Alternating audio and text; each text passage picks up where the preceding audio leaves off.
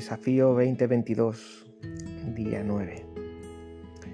En 2 Corintios 10, 5 encontramos el famoso versículo que dice que debemos llevar cautivo todo pensamiento en obediencia a Cristo. Y creo que esto es una de las cosas más prácticas que podemos hacer en nuestro día a día, en nuestro buen hábito de orar.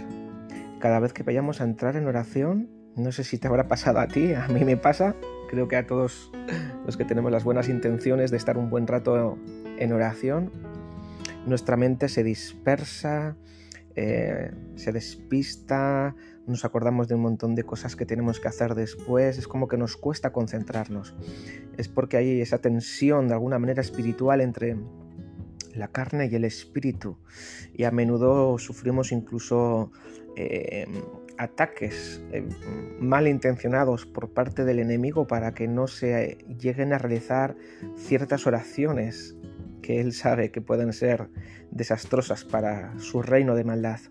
Así que cuando tú y yo nos ponemos a orar, ¿y qué tal si en este día eh, comencemos nuestro tiempo de oración diciéndole al Señor, Dios, yo hoy, ahora, en el nombre de Jesús, llevo cautivo todo pensamiento y someto todo pensamiento a Cristo, para que las oraciones que salgan de mi boca estén alineadas con la mente y el corazón de Dios.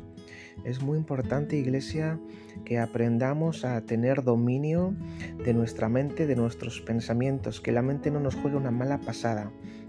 Así que hagamos, hagamos nuestra esta oración hoy. Señor, llevo cautivo todo pensamiento a tu palabra. Bendice este tiempo de oración que vamos a tener. Bendice este tiempo de oración que van a tener hoy mis hermanos y mis hermanas en punto de encuentro cristiano.